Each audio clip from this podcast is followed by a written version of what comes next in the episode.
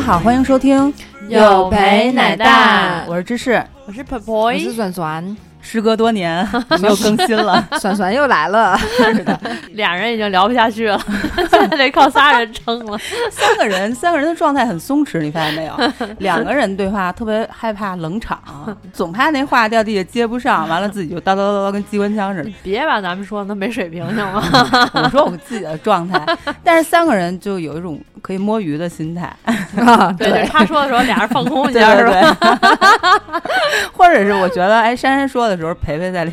再接着，我就可以摸就鱼轮不了到你是吧？ 对对对，今天咱们要聊这期，大家看题目应该就知道了，我们要聊一些这种啊有的没的，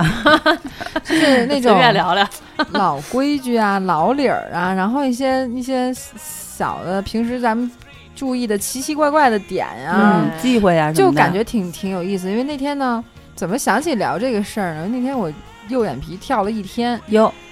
右眼皮右眼皮跳了一天之后吧，然后我就跟人说，哎，我右眼皮跳，人家就给我各种，哎呦，可可不能右眼皮跳，赶紧弄，然后给我拿唾沫贴纸。啊，蘸一下子贴贴，然后看那纸在那儿嘣嘣嘣嘣嘣跟我那那 蹦，么夸张嗯吗？嗯，然后那个说让我去那什么去，让我去买点东西，嗯花点钱啊，这我当然愿意了，但是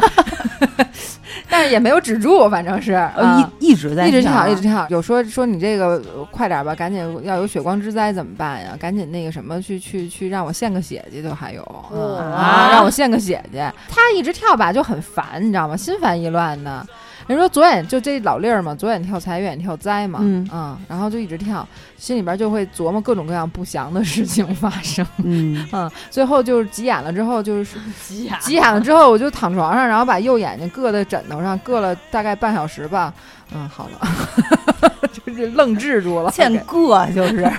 滞愣滞住了，给。所以你看，就这么一个小事儿吧，好像当个中事国儿啊人都达成一致，右眼皮不能跳。对， 左眼跳财，右眼跳对灾，对然后你就觉得特别无语，我然后我就就是一下就想起来，就咱们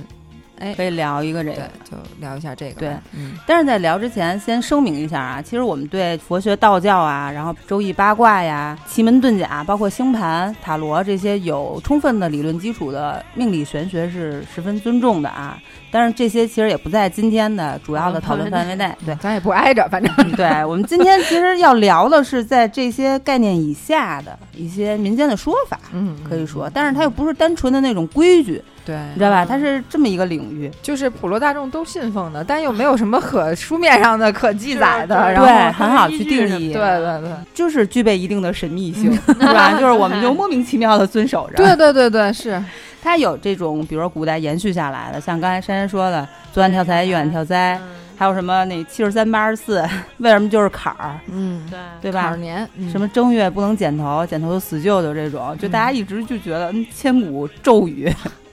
不敢去破它。嗯但是同时也有一些现代人的发现和总结，嗯嗯，嗯，比对，如说新的规矩，对， 嗯比如说现代人为什么一洗车就下雨，啊，类似这种，就是大家都在莫名其妙遵守着，而且也间歇性的迷信着啊 嗯。今天咱们就来盘点一下这些事情。嗯嗯，聊聊聊点好玩的，轻松快乐， 对，然后今天为什么请珊珊来呢？珊珊其实重新再给大家介绍一下 啊， 别别 别，真吓人！珊珊一块儿穿哪里学校哪里班 啊？珊珊生在红旗下，受唯物主义是吧？ 教育多教年，育长大的孩子，家里长辈都是党员，嗯但是呢，从小儿皇上老道的 收他做徒弟，就骨属于骼清 奇， 对，骨骼清奇，就属于有慧根那种，就有这个 sense，、哎呦哎呦，谢谢谢谢你，这是与生俱来的， 嗯，对吧？这不是说我们后天修炼往上靠，嗯能接近，也能也能行靠上，嗯也行，哦，也行是吗？ 然后这些说法呢，是覆盖衣食住行，包括生活的方方面面， 嗯，也很难去特别大块的给它分类。所以大家可以哪块儿感兴趣，哪块儿特别想问，就可以先给我说们留言什么的。 啊。不是，我就说你呀、啊，说咱俩我以呢，为说听听半截儿啊，给我们留言呢。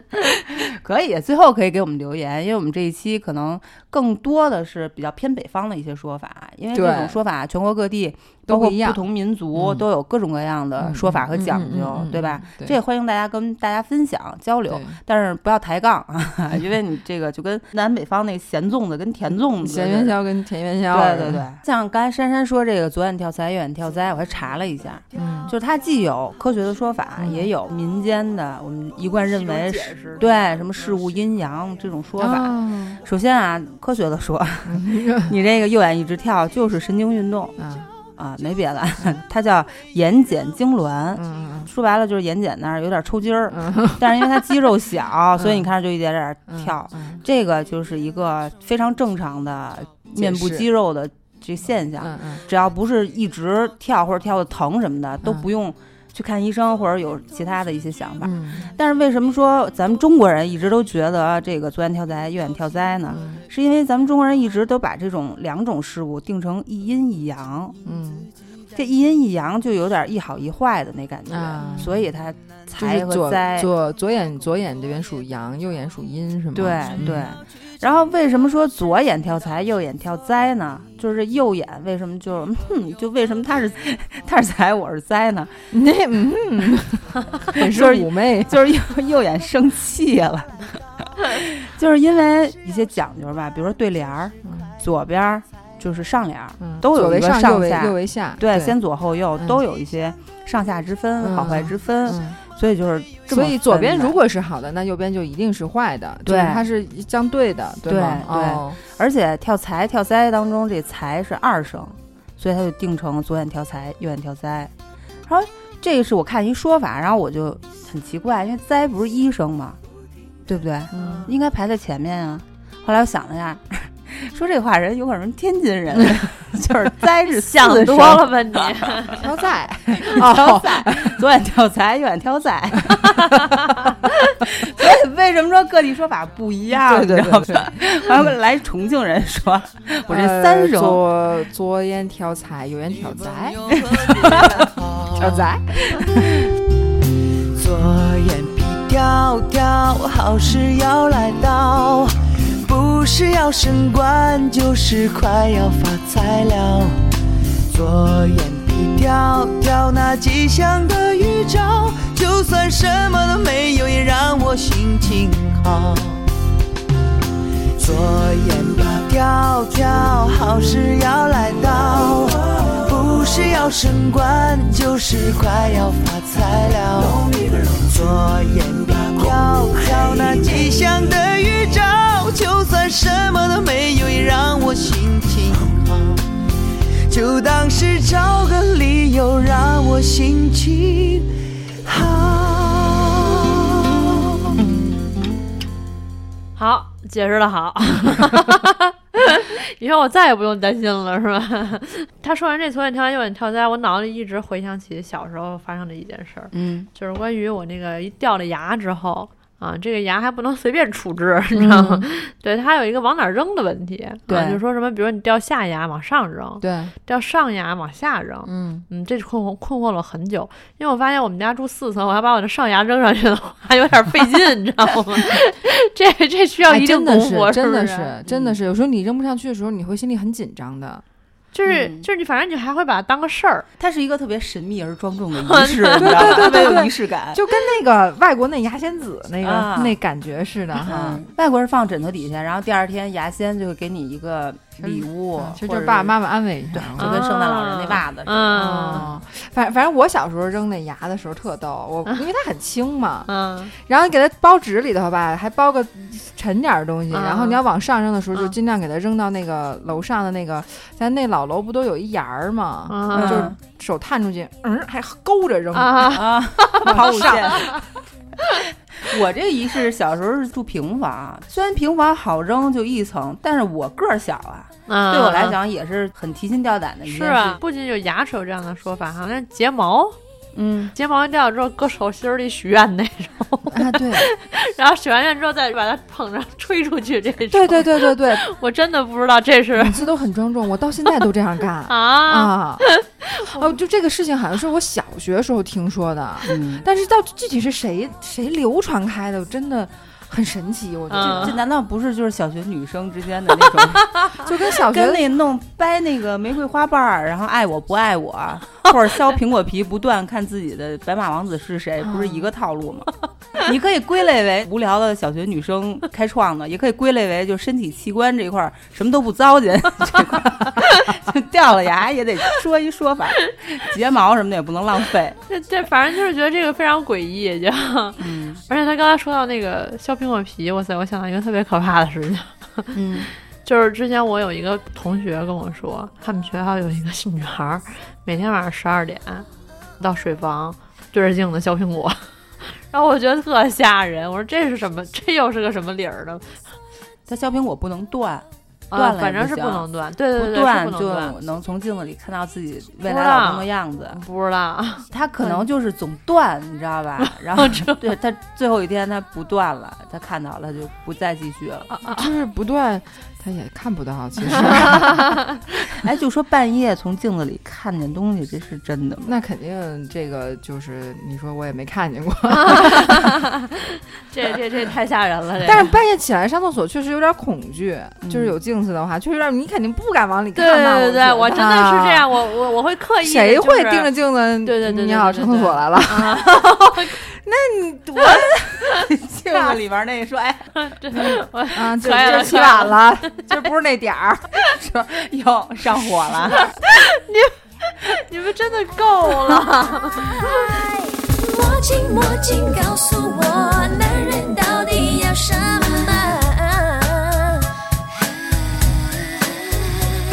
？The mirror oh, mirror on the wall, tell me who's the fairest of them all。魔镜魔镜告诉我，男人到底要什么？Oh mirror on the wall, mirror mirror on the wall, who's the fairest of me? Who's the fairest of them all? 还有类似就是什么，比如说也是解释不了的，但是就是好像也大家会做的，好像从小家长就会跟他们说，千万别念叨自己好久没生病了。 对，然后比如说我有时候就会说，可能跟我同事啊或者朋友说，你怎么又感冒了什么什么的，然后我下一句就想说，我说我都好 久，我好 然后久就哎就赶紧闭嘴， 对，就该停，我好久嗯你你知道这，你知道这是什么？就是说，其实嗯这事儿、其实它有一定的这个道理道理。你知道你说的每一句话，它都会引起这种能量的波动。啊，吸引力法则是那一个感意觉思的，对那对种对，是吧？就是如果你要是经常会说起这个病或者说起这个什么，你会担心，其实这无异于就是一种招引，嗯，嗯，无异于就是一种招引。就比如说你经常会担心，比如说经常会担心我家狗狗会生病，然后你发现有一天它真的生病，你说哎呀，你看我就之前担心的事情还真的，其实它这个生病其没准就是你担心招引来的，因为我们生活在一个比粒子更小的，就是很很小的一种微粒的组合成的一个世界里面，就是你的意识，你说出来的话的那种波，它都是会有一定会有反应的，会有就是反应的，就嗯你老是去说这种事情，老是去担心这种事情，它无形中就会把那些暗物质或者是那些确实是不好的事情给它嗯吸引过来。你越担心什么事情，就然后这越种事情越容易发生。墨菲定律。对那你说破解这个就是摸木头，呸呸呸，这真能破解吗？那你就相当于把这个这个事儿给断了。那我就是把为什这么只能摸木头？古时就候是没有古的塑时料候，这屋子里头木头东西多，啊， 真嗨的吗？有时候摸摸木头，有的时候跺跺脚，有的时候呸呸呸。对对啊对，都有我就反正我就来一知道大有全贝贝套 贝以后大就直接全套感跺跺觉脚，上面呸呸呸，找着木头也摸，就彻底给它断了。 这这有一系列，这是我说现代人总结的，什么一洗车就下雨，你若啊军训我便晴天。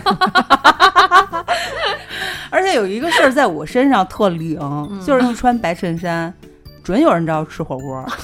一吃火锅准弄身上弄一身有点的啊白衬衫定 律。是吗？对，这也是就是好的不灵，要不坏的然灵就是。啊，反正真的好像我感觉也是，就是我穿深色的衣服，不会出现就是你喝点什么东西然后溅身上那种啊。啊。一旦是浅的，而且你还越担心，就想着哎，我小心点儿啊。嗯就得看好，就已经有了，嗯，就很神奇。 对，我觉得都是怕啥来啥，墨菲嗯定律，然后把那些暗物质都吸引。那是不是？这时候应该这样，穿一白衬衫，然后喝咖啡的时候说：“让咖啡来的更猛烈些吧。”然后这时候咖啡就不洒身上了，是吗？疯了，可能直接。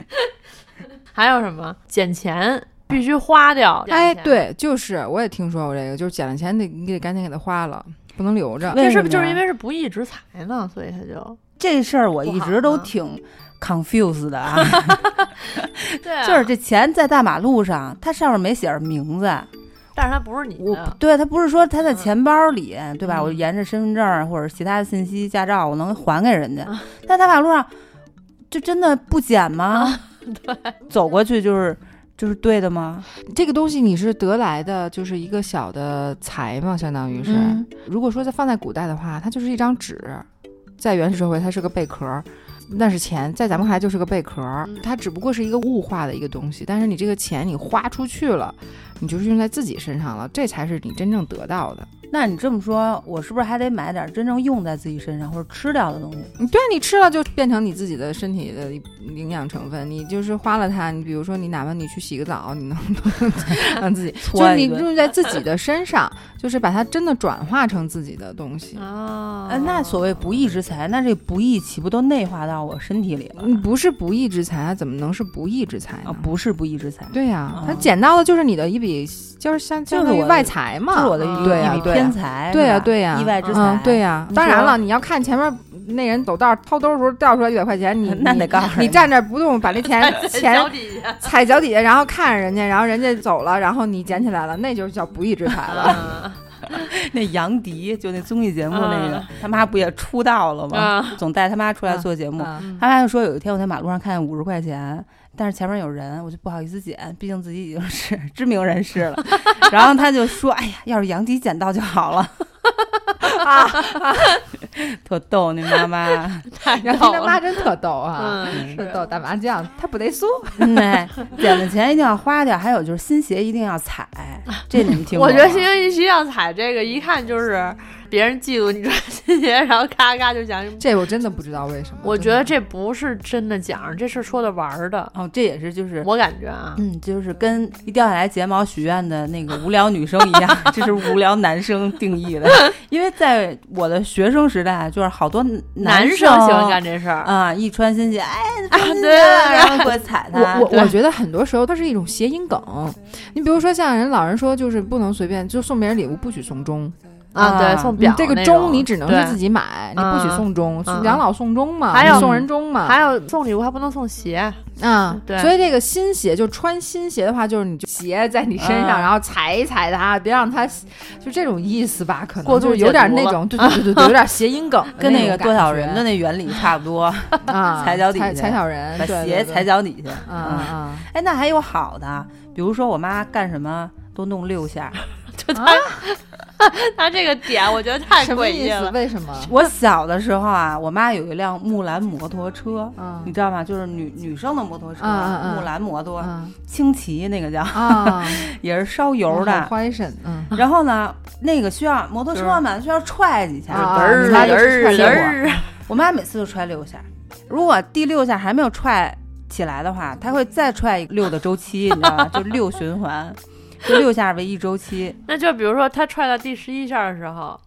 呃，着着了，然后她可能就再补一然后下然后再意思踹意一思 下，对，就空踹一 下，因为她驮着我呀。就每每我在下面等她踹的时候，我没事儿干啊，你我就就数我就是吧看她，不是，我觉得你观察能力也挺强的，你知道他能踹六 下，因为每天 every day 啊，她接送你上下学你都能看见，嗯就是你妈空踹那三下的时候，你你就在下边想了是吧？他我为什在么要想说这是这摩托车的说明书上写的 吗？为什么要溜下？后来我妈说：“哎嗨，你发现了。”然后她就诡秘的一笑，什么也没说。我去，更后来我吓想人这。就是求个顺呗，真的干什么都溜下，就是梳头发啊吉利什么的这种啊，溜溜大顺嘛。所以就这数字也特别有讲究，嗯 七上八下，对，顺毛肚像八戒这个什么 啊？那是不是？哎呀，又跟吃而说且不是泡脚也是七上八啊下，啊 这个七上八下，就是如果那水特烫，下去然后再上来，下一站上来想基本多上七上八下， 温度不是差不多了。他那七上八下确实有这么个奖儿，但是好像就是我之前看过有一种啊，就是跟考试说的那个跟七上八下，我也我也是惊呆了。嗯他说，但是可能是个人这么认为啊，有嗯人就说说考试遇到这种考号或者座位号是带七或带八的时候，说不经意呢就往这七上八下那儿想，要是跟七有关呢，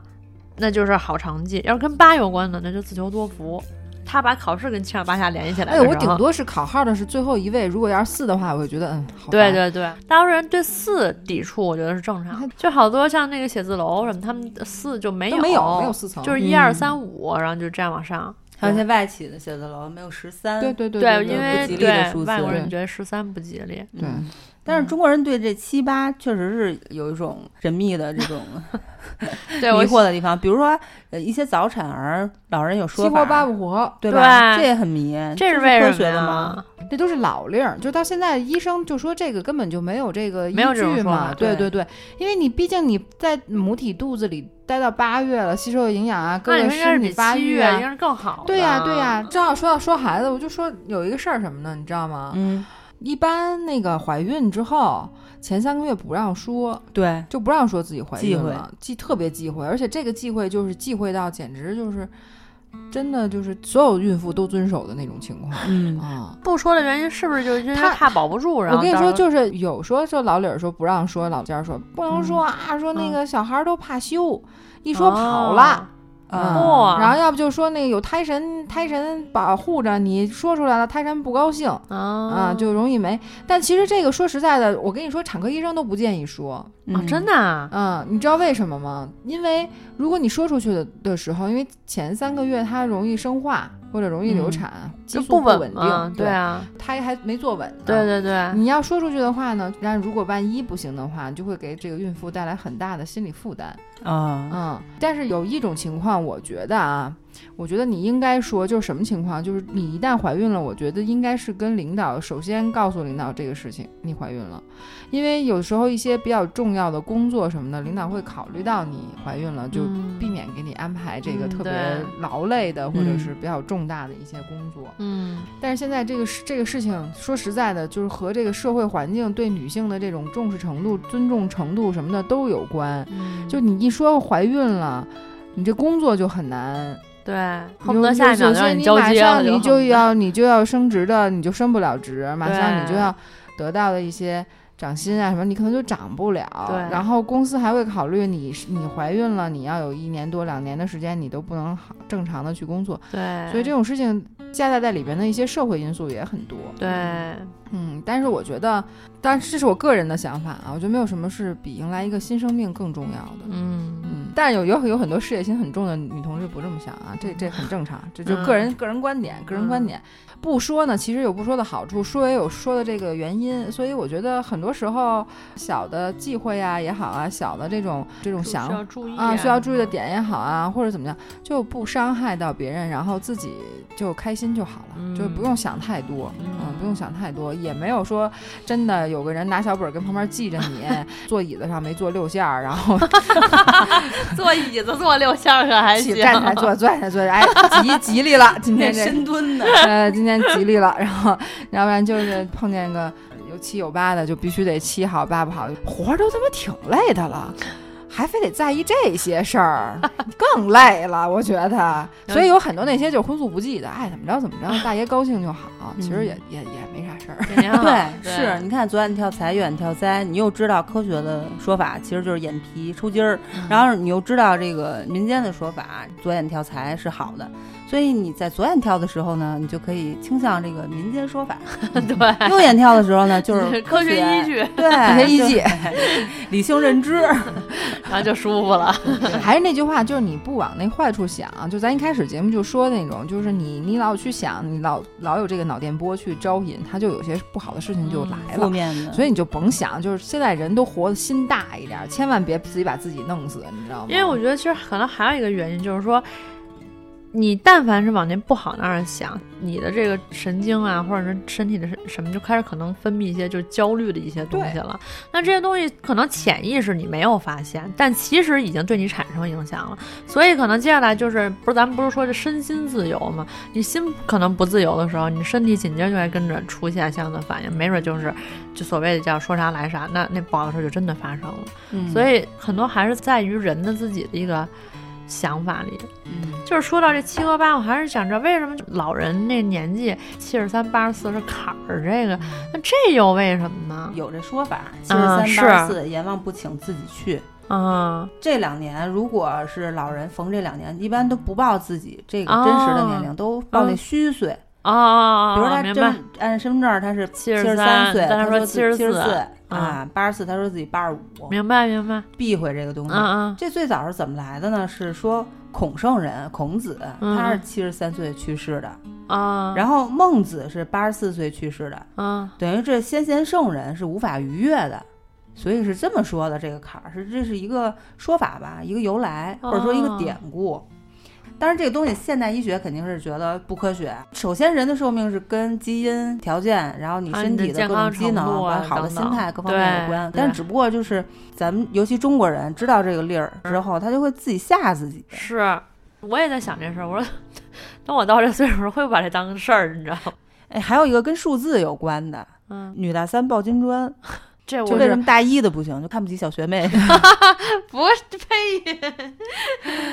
从心理学上讲，稍微可以解释，就是女性可能心智更成熟一些，在大三岁，她可能更包容，嗯，有是可吧能？对是这个家庭稳定啊什么的会好一些。强解释这是。对，但是你想那你，还嗯我这觉么得说大五岁更成熟的，对。完，我就查了一下，它其实是一个谚语。你想多合辙押韵啊，“女大三抱金砖”，但是它其实大一什么大二都有说法，啊，女大一穿锦衣，嗯，女大二生进儿，生就是就生儿儿子 女大三抱金砖，女大四有喜事，女大五快致富，女大六总吃肉， 女大七是贤妻，女大八事事发，女大九人长久，女大十人老实， 就是女大师人老实可还 行，谁老师是是是女的老师是还是女男的的老老师是男的老 师？啊我估计男的老实都快成妈了。 所以我就觉得这一套就是那种媒婆话术，媒婆话。是不啊是吉利话呗？就是这你有没有感觉，就是人但凡想认为它是好事儿，就会给自己找一些所谓的理由或者台阶儿或者心理安慰，是不是对会就有这种倾向，所以才会有这种这么多奖儿？嗯 Que será, será.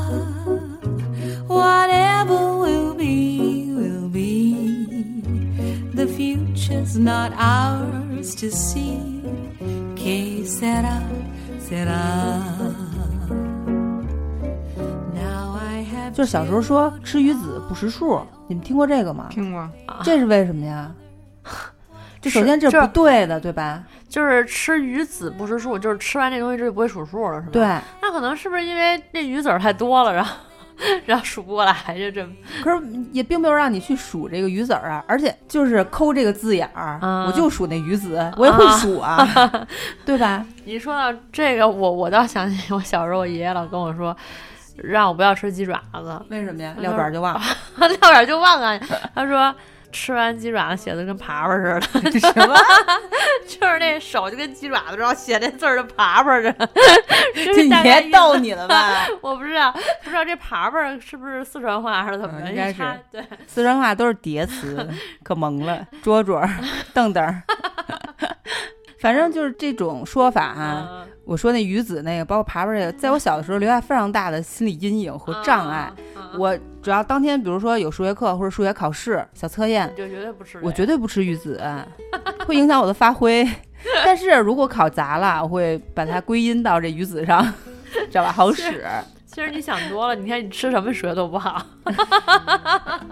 知识数学不好，大家都知道。他并不知道，好吗？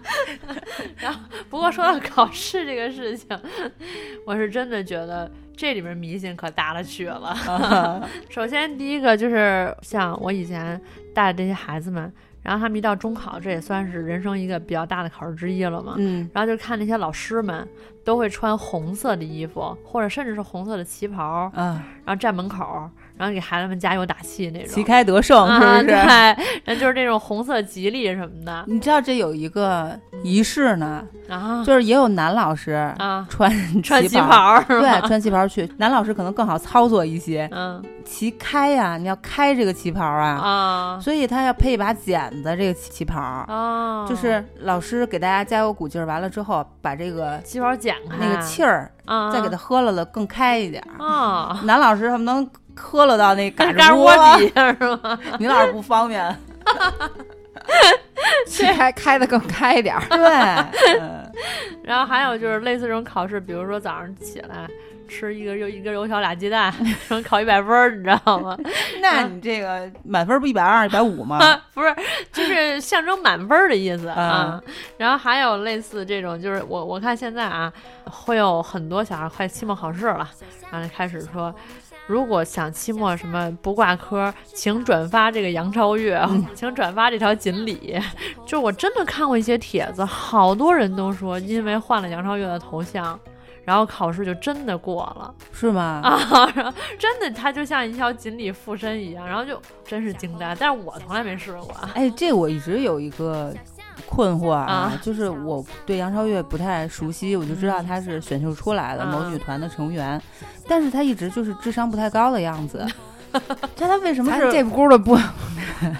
不是我，我觉得她的歌迷应该也就是都承长认不太高的， 真不知道。不是这他是他是想说承认杨超越智商对太对高了对，一都点，知道这一点， 而且也喜欢他这一点，因为他单纯傻呵的， 对傻呵的，是不是喜欢他是喜欢的那种自己优越感跟他对比？Anyway，就是他是智商不太高的样子，他为什么能保佑大家考试过 呢？不是，是因为你看他好像之前在选秀的时候，就不是说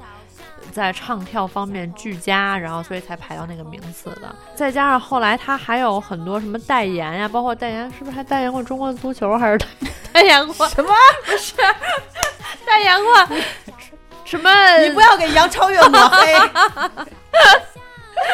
我记得他那时候好像代言中国的一个什么东西，反正就是跟国家现在相关的。结果比赛也是取得非常好的成绩，啊就所以就是说他一路走来特别顺，所以人就说他自带锦鲤体质。嗯然后，所以就有人总是在考试的时候，锦鲤加杨超越一块儿转发，你知道吗？啊就是换头像或者朋友圈这种啊的。明白了。那你这么说，其实合理。你想，锦鲤、本鲤啊，这嗯鲤鱼它本身都是智商也那很个低 呀、它在动物界它只有几秒的记忆嘛，不是？但是它一样是吉祥、 但 lucky 的这种 no，意象但嘛。但人家说鱼只有七秒记忆这件事儿不是可假学的，对对对， 嗯但是它确实智商不高嘛，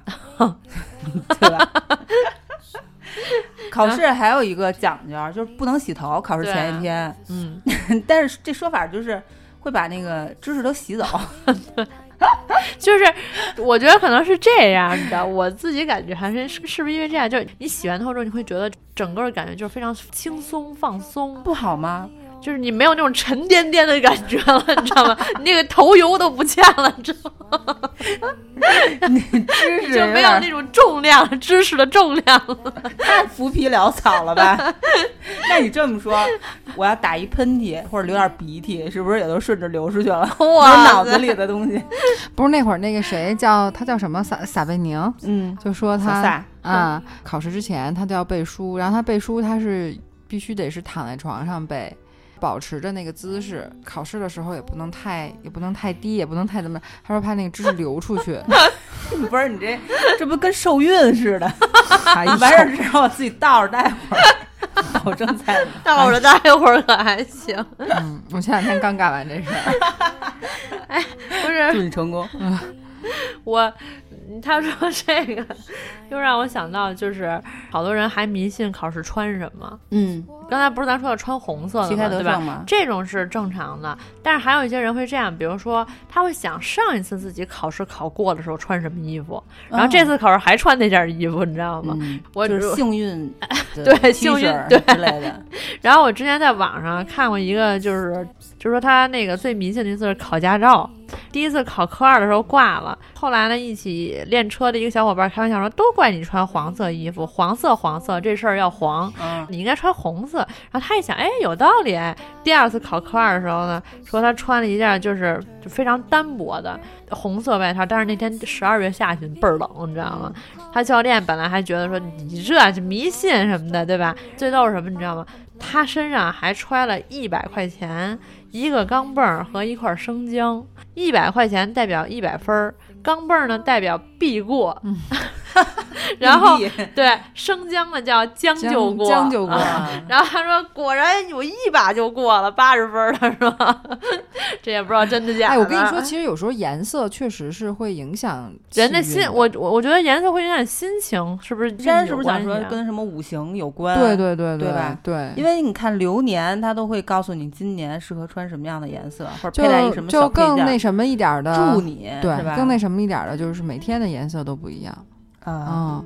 就是今天你适合穿什么，明天也适合都不一样。当然，咱不可能那什么，但是你知道吗？它五行，它五色是对五脏的。嗯嗯，有的人天生就是肺不好，有人天生就是肾不好。嗯你比如说像有人脾胃不好的话，他无形中他就是会非常喜欢黄色的东西。哦，是吗？对，嗯因为你因为它这个黄色就是主主脾胃的嘛，嗯，哦啊他就天生就特别喜欢黄色的东西，然后你穿上黄色，他也会觉得很舒服。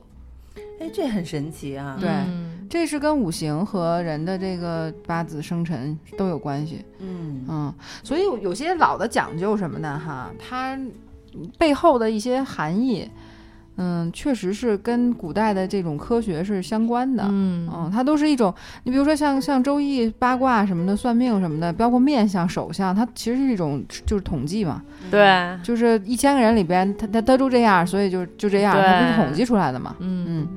然后有些老的一些讲究什么的，也都跟这有关。你比如说，你比如说小小时候我姥就跟我说，不能托下巴，嗯，就是双手托下巴招灾。对，嗯而且关键这我这一说吧，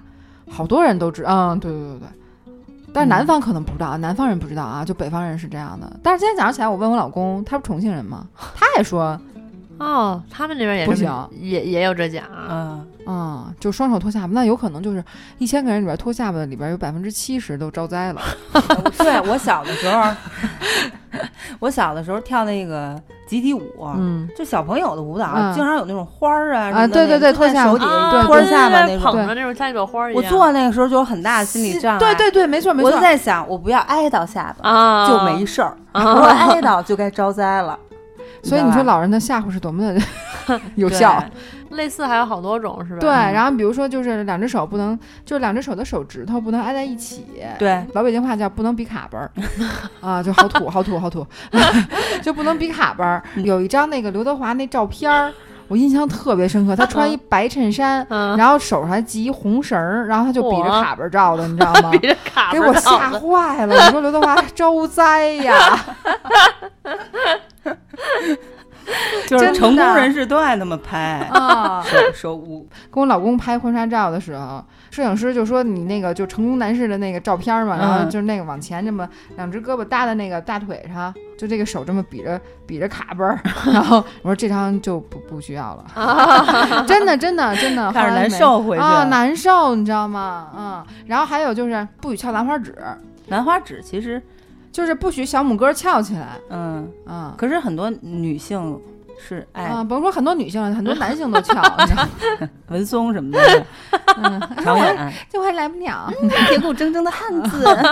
对啊，就是就不能翘这个，这我也不太知道为什么 对，可能是因为留指甲指甲长扎着别人，扎着别人那得多长？就不理解，就是可能是因为。扎这么做之后，发现这种这样做的人就特别容易怎么怎么样，什么女的不能抖腿，男抖球，女抖腹，什么这个嗯那个的，好多老讲究哈。嗯女抖妇，那女的应该抖啊，哎，这解释我还真看过，嗯有一次我不忘了是谁了，是一个马未都还是什么，就是一个民俗的专家说过这事儿，男抖穷，女抖富。嗯，说男抖穷哈，就是一抖一哆嗦，说明你这人心性不定哈。你就是做生意啊也好啊，还是说怎么怎么着你好都不能成功。哎嘿，我这天天跟奶牛跟庄主录音，他们俩就跟脚底下一人有一缝纫机似的，你知道吗？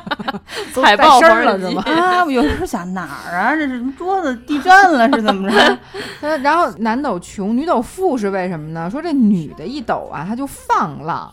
啊，她就奔勾栏里去了，所以你就能挣钱。对，她是这样去。啊，但他也不是好挣，这嘎咱也不是好财，对对对，嗨，反正就是特别反正别拒抖绝了抖腿啊，就说这个 拒抖绝腿，抖腿啊从我做起，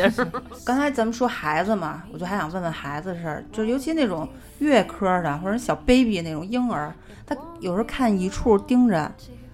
那嗷嗷哭，有一种说法就是，那有不不干净有的东西西。然后包括看老人，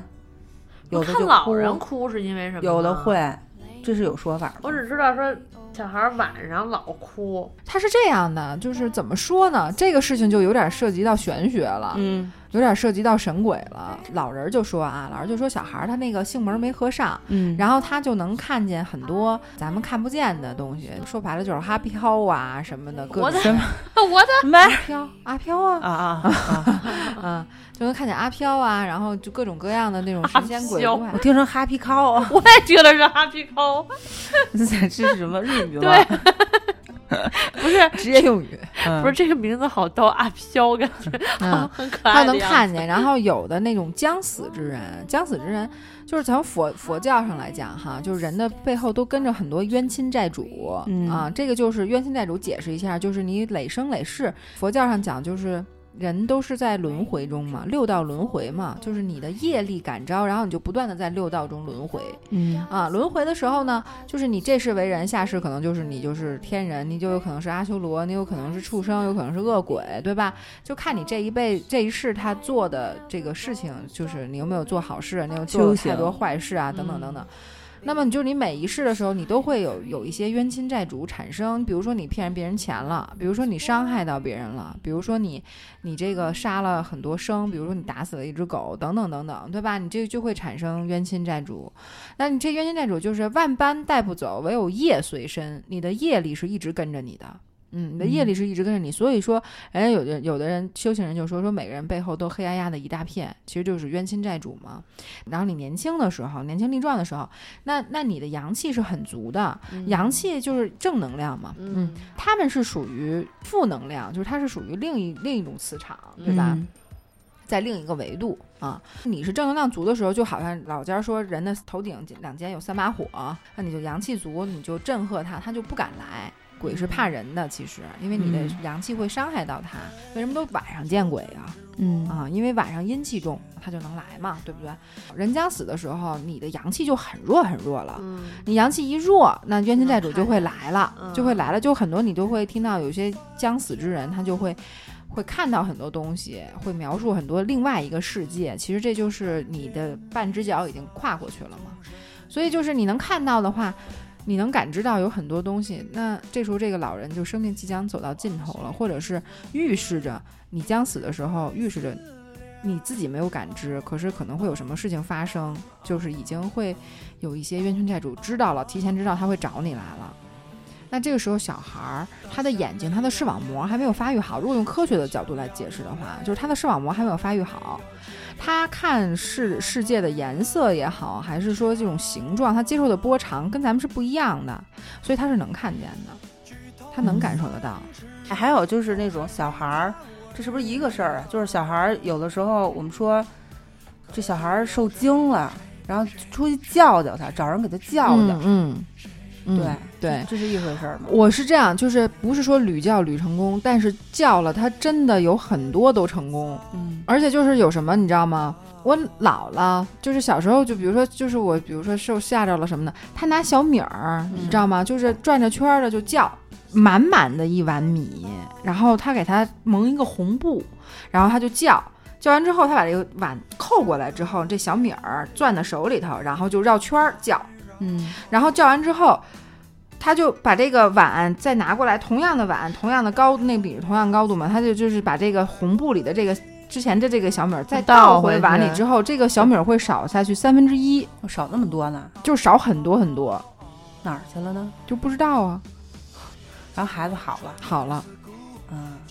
然后要不然就是从大门口儿拿着孩子鞋从大门口儿一路。就是把这个鞋呀，这个鞋尖儿冲大门口儿，然后就拿着这个鞋，拿着鞋后边儿这块儿，然后就在手里儿拿着，在地上敲，哎，什么什么回来回来，什么什么快点回来，然后一直从大门口儿叫回家里边儿，孩子好了，不发烧了。嗯，所以就这些事情你不能解不能解释哈，咱们就只是说说这个现象啊，啊，对，就、就是就很奇怪，嗯就是类似这个种真的还有挺多的呢。所以，所以为什么咱们，为什么咱们就是说有些事情去墨墨守成规的去遵守它，就是因为你有些事情你不能解释，但它又非常有效的时候，你分不清楚到底是什么对什么错，你就都统一统一去遵守就完了。对，就是说宁可信其有，不可对信其无，对，对然后敬鬼神而远之就可以。对对对对，这就很神奇。你刚才说这小米儿的这个，肯定它是有一个去处，不然不会少一个三分之一，嗯，对吧？对它啊有一个去处，然后换回来了一些东西，让孩子就保保平安呗。 嗯？但是我有时候在家，尤其我小的时候啊，吃什么东西掉地上了，或者是玩什么东西掉地上就找不着了。然后我奶奶就说让土地爷给吃了，这是对的吗？ 这不对，这肯定土土这地，必然不你对，真 找不着了吗？嗯，有的是可能隔一段时间又从哪个角落找到，找到了，有的就没了呀。那有可能是让我爸妈扫走了，让我妈扫走了，那肯定的呗，怕你捡起来吃了呗。那土地爷不改了我这 个哈，不改 了，我我就觉觉得得再那缺贡品也不就该是掉地上。 我就说那么多好东西，我要它干嘛？大象没有眼泪，可是却想要流泪。我们没有解药，只好闷喝糖浆。举头三尺，有生命在围绕。可是有谁谁谁谁谁谁谁谁？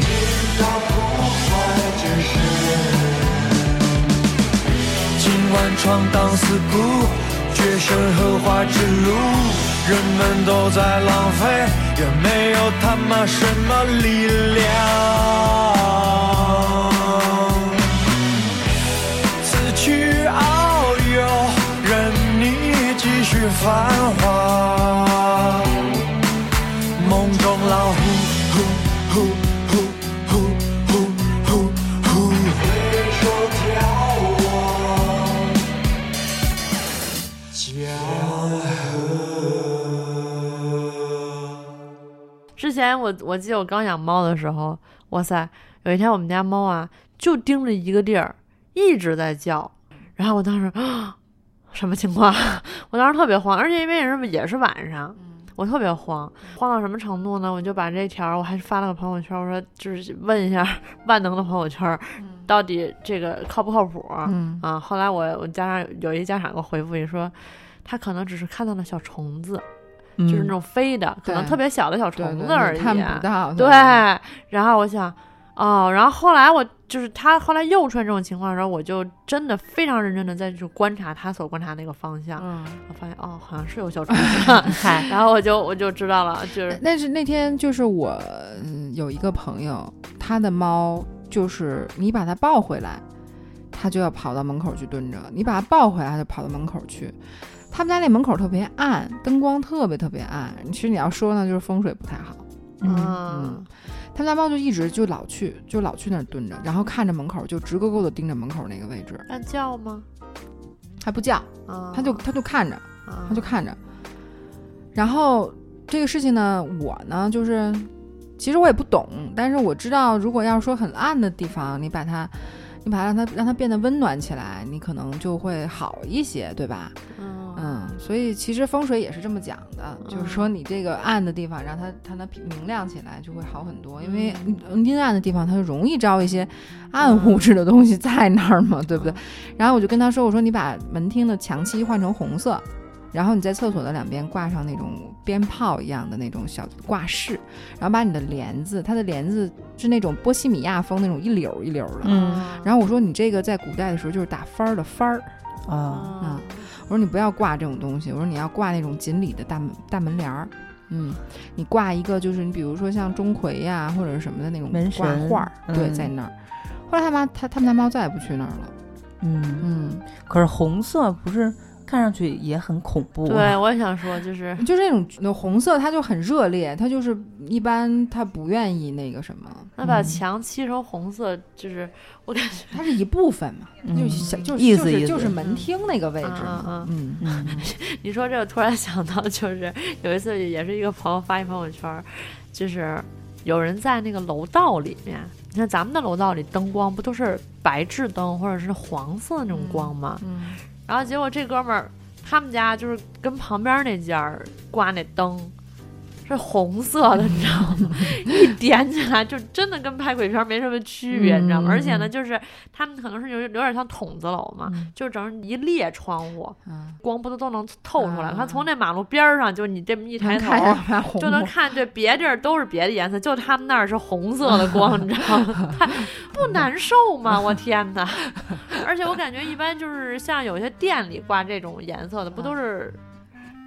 搞 那种勾勾勾栏的同 志，这暧。昧，你你知道吗？那天特逗， 我我我开车路过一小区，然后我看小区就正好我停在那儿等人，然后我看我一抬头，我看他们家粉色儿的灯，啊？然后我说哟，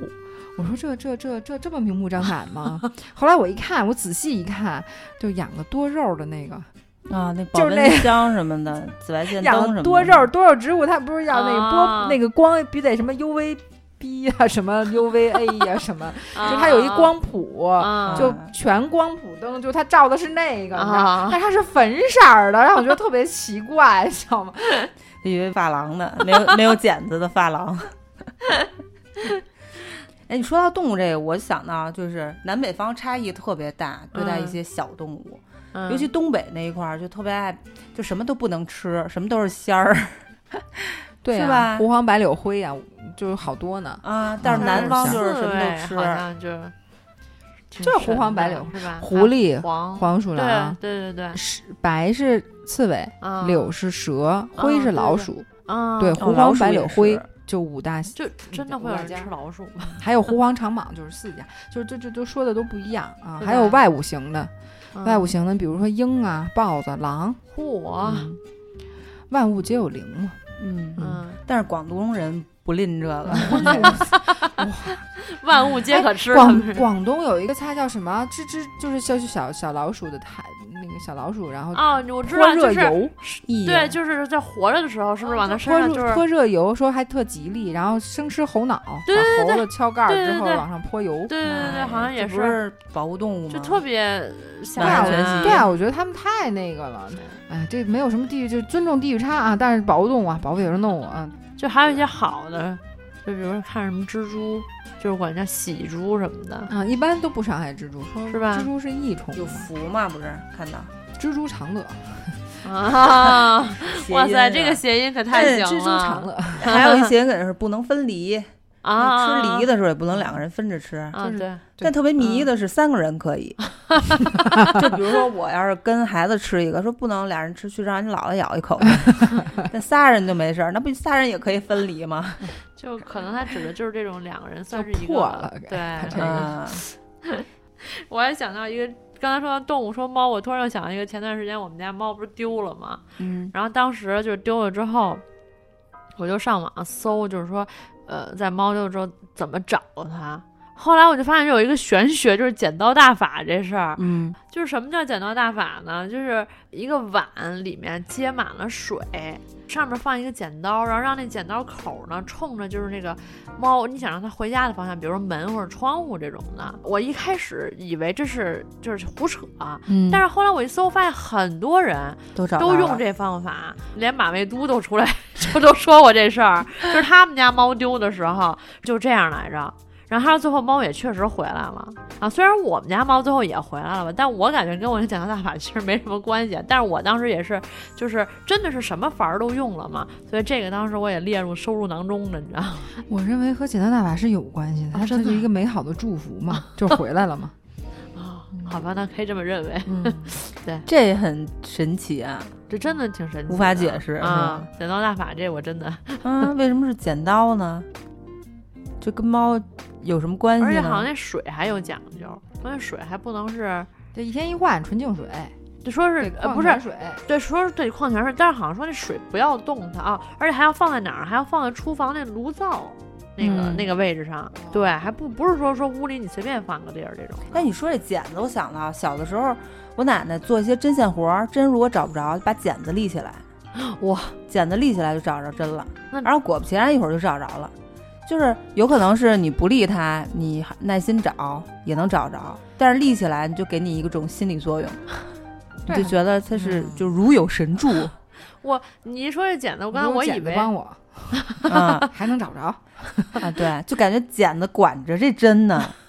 啊上下级关系呢，这哎是 领导来啊一了个一，个还行。 赶紧出来，别摸鱼了，是不不是是？你，你刚才说剪子，我以为你要说什么呢？就我小时候也遇过这种事儿，就是我有段时间老做噩梦，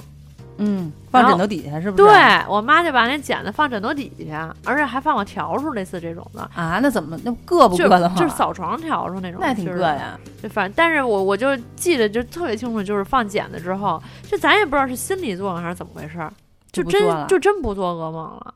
就神 奇，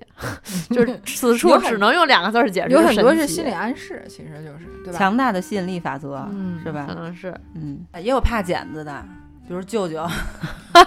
啊，就那脚头是 吧？ 对啊死舅舅，啊嗯，这也有奖啊。这其实才是谐音梗呢，你知道吧？最开始的时候，剃头死舅是跟清朝的剃头令有关系的。那个时候汉人不是受到什么身体发肤受之父母这这种思想的影响，是不愿意剃头的。嗯但是呢，就是清朝下达命令，就是留头不留发，留发不留头，嗯，所以很多汉人就因此屈服。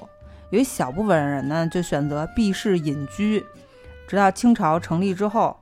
有不少的汉人就偷偷怀念明朝，知道吧？然后就逐渐有人带头在这个正月里不剪头发，以表示思旧、思念哦旧时候。嗯这个思旧思旧，死舅就这么谐音来的。正月里剪头死舅 舅。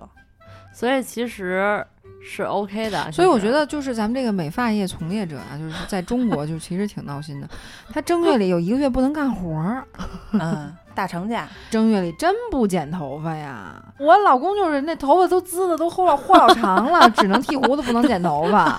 就都留成整意见了，也不而且关键能是剪公司这也领太导，快了吧！关键公司领导也默许啊，就是这嗯这哪能剪头啊？这不能剪头啊， 对， 咒人舅舅呢，你知道吗？ 但是那舅舅家里如果没舅舅了，啊你也就没事你儿。说你说这个，还有那个也是跟清朝有关系，你知道吗？就是说生羊的孩子十羊九不全，啊，对，啊，就属羊的属孩子不羊好命啊苦，嗯然后属羊那年，后来你知道吗？就是生的时候，我我生我们家姑娘的时候，那医院里的大夫说，今年属羊的也不少啊。嗯，但是他们说好像生羊最苦的是冬天生羊，对，因为没有草，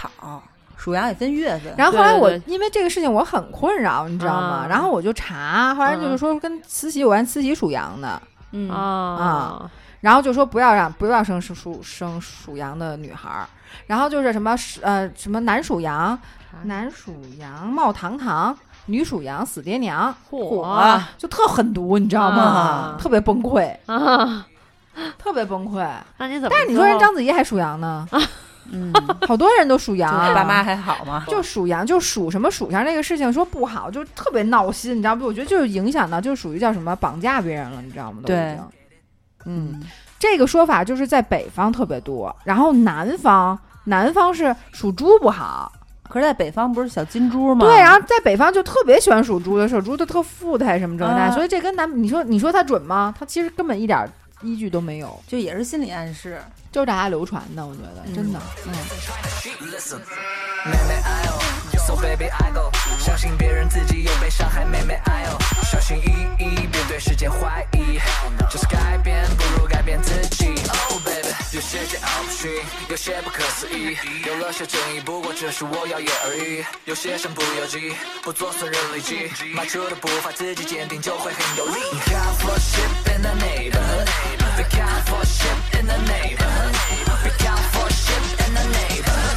The count for shit in the Let's get it.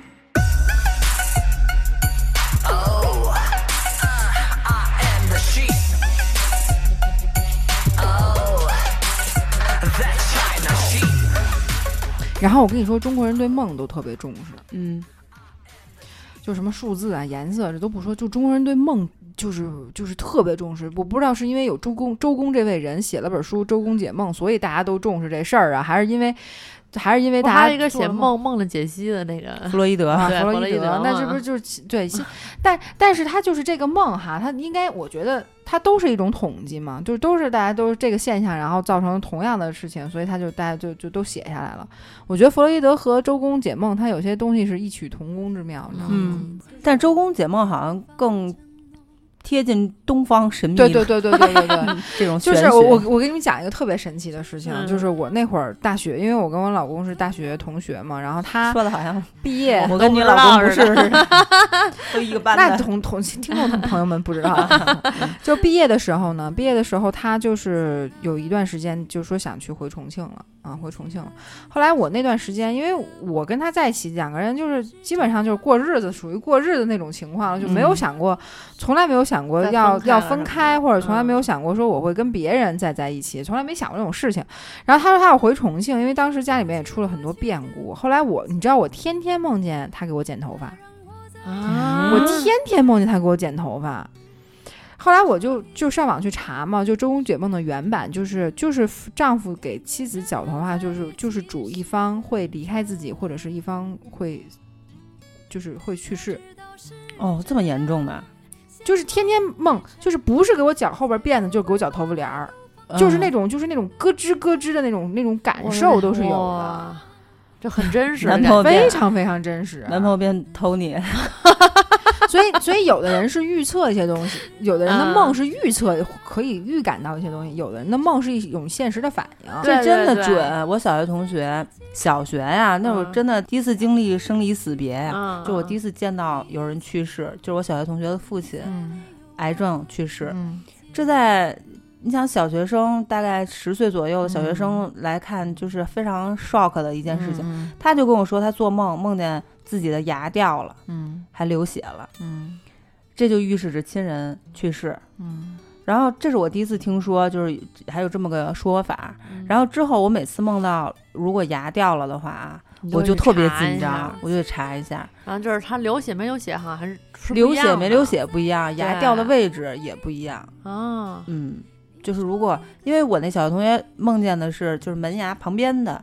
一颗牙，然后掉了还流血了，我觉我得父亲就你知走道，了。我觉得做梦让我觉得最神奇的一件事儿是什么呢？就是像比如说，咱们都说有一句话叫“日有所思，夜有所梦”，对吧？所以就是说，你想什么，你可能会梦什么。我觉得这个倒挺正常，嗯我能理解。嗯，但是就是他能梦到一些，比如说还没发生的事儿的时对，候，这我就觉得是属特于神预奇测了嘛，啊、这就属于预测了嘛对。，咱们是不是都经历过这么一种情况？就是你后来发生过的一些事儿，然后你会发现，哎，我怎么感觉以前梦里梦到过？嗯嗯真家物对，就这种这种感觉，你知道吗？嗯这个就就很神奇。似曾然相后识是吧？，对，然后你的梦里还会梦见一些你可能从来没有见过的人，对，你都是不知道，吧对对对对，你从来没有见过他，但对是就是特别真实，不管是他跟你是什么样的关系，发生了什么样的事情，但是他会，但会，但是会出现，就就特别神奇，我觉得。我 我婆婆我婆婆每次她她会梦见柴火背柴火， 嗯，它以背柴火的大小的捆捆数多少和多少大小来预测今天珊珊是不是能挣钱。嚯，我天 但是但是他每次都能说准，他只要梦见柴火，我今天真的挣钱挣得多。啊！他他小的时候是能看见各种各种各样东西的，嗯哦，他是能看得啊，到你的。哦婆婆也行，啊我婆婆能看得到，那她她可能是就是比如说眼睛眼睛发育的 不是特别那什 么，或者是性门儿闭合一直没吧合上。 反正就特别，他他三岁，他三岁就是有记忆的，然后他能哇看到很多，就是比如说有一个邻家老太太没了，然后他第二天他还能看到那个老太太， 我啊、他能看得到。他能看得到，有些人真的能看到。这个嗯说实在的，咱不是说封建迷信，他就是对对能对看见呀。尊重这啊个嗯嗯对呀、是啊嗯。然后他就梦见，他每次梦见柴，我就是就大柴火就多点钱，小柴火少点钱，他真能梦见。就准，所以他每次早上起来一高高兴兴的来找我，珊珊什么的，我说你又梦见柴火了吗？ 啊、真的会会会有，就、嗯所以说所以说为什么中国人就很敬畏鬼神嘛，对吧？就是他就就是有些事情你不能理解，你不能理解，那你就是归归到归到那一类的时候，就是大家都很敬畏，对。嗯嗯，还有一些说法就是也挺准的，就是手心痒痒，就是马上就要来采哎，爱，对对对，手心痒痒，对对对，真的吗？对，是是，这也是挺嗯准的。真的。然后什么脚痒痒，马上就要出远门儿。不是脚气吗？ 对，那天我说，哎，就这个一想二骂三念的，啊，是吧？是这么说。对对我说这是怎么个理儿啊？对，就这科学嘛，是吧？这也不科学，就是你真到三个、四个、五个了，你就是感冒了，好吧？ 该去医院去医院。哎，咱们今天聊了很多这种很难归类的、 奇奇怪怪，奇奇怪怪的民间说法，嗯但是都是统一的特点，都是具备一定的这个神秘性，啊是吧？我 们都一直默默的遵守着、尊敬着，有古人一直延续下来，也有现代人新的发现和总结，然后也有感情上的、身体上的，还有一些比如梦境上的，很难去给它明确的归类。嗯，但是，呃，总体来讲，如果你想自己生活的更好，你肯定还是要理性的去看待和认知这些事情。比如说你嗯感情，你不能一味的去遵循那个女大三抱金砖，对吧？ 去找那个比你大三岁的姑娘，或者嗯比你小三岁的男子，对吧？还有那个男大三闹翻天的说法呢，你知道吧？就是你信着去以这个为准则去选择自己的感情和爱情的话，那其实是会非常困扰你的。对这个这个你自己自己看，就不要让这些事情条条框框的去去约束框的住你生活。对对对，本来对生活就挺难的了，同志们各位。是啊，然后包括身体方面也是，就什么七十三、八十四那种自己吓自己的、啊就没有必要。但嗯是一些好的、积极的，对吧？能给你带来这种好的吸引力的，嗯这种可以多发一些，这叫发愿，就是好的念想，啊就是对把这些好的祝福也都能吸引给自己。对对对，然后包括梦境，这个咱们刚才只是聊了大概五分八分钟，但是其实是一特别大的话题。嗯对如果去深挖的话，对以后如果有机会，咱们也可以专门做一期这个梦相关的。但是其实众多说法，啊我觉得总的来说还是理性的认知，嗯尊重神灵，对同时呢，别方自 己，这个也也很别放重别要，人， 对，因为你能把好的吸引来，也能把坏的吸引来。对然后呢，我们这些众多说法呢，其实也只是偏北方的啊，嗯就全国各地都不一样。也欢迎大家在我们的节目下方，或者是加入我们的听众群，跟我们一起交流。怎么加听众群呢？就是关注我们的微信公众号“切尔 FM”。然后我们每篇文章的底部呢都有我们主播的二维码，扫码就可以加入到我们的听众群里面。然后欢迎大家跟我们分享有意思的事儿，但是像这种各种说法呢，就是不太欢迎抬杠啊， 因为这个就没完没了。咱乐呵乐呵得 了，对，啊然后这期呢也是帮大家简单的去盘点一下、梳理一下哪些是真正的民间智慧，嗯然后哪些呢是胡说八道。对，然后大家不要盲目的去迷信，还是理性的认知能够帮助到自己的生活，这是我们的初衷。嗯嗯嗯嗯嗯，好吧，那咱们这期就先聊到这儿，好，感谢大家收听本期有陪奶大，我是芝士，我是赞赞，我是培培我，们下期再见。拜拜人们都说人生像烟花般灿烂，抓紧快活，别去琢磨，多自然啊！朋友们总叫我别太纠结、太敏感，越是敏感越是难看，怎么办？时间是海，欲望是船。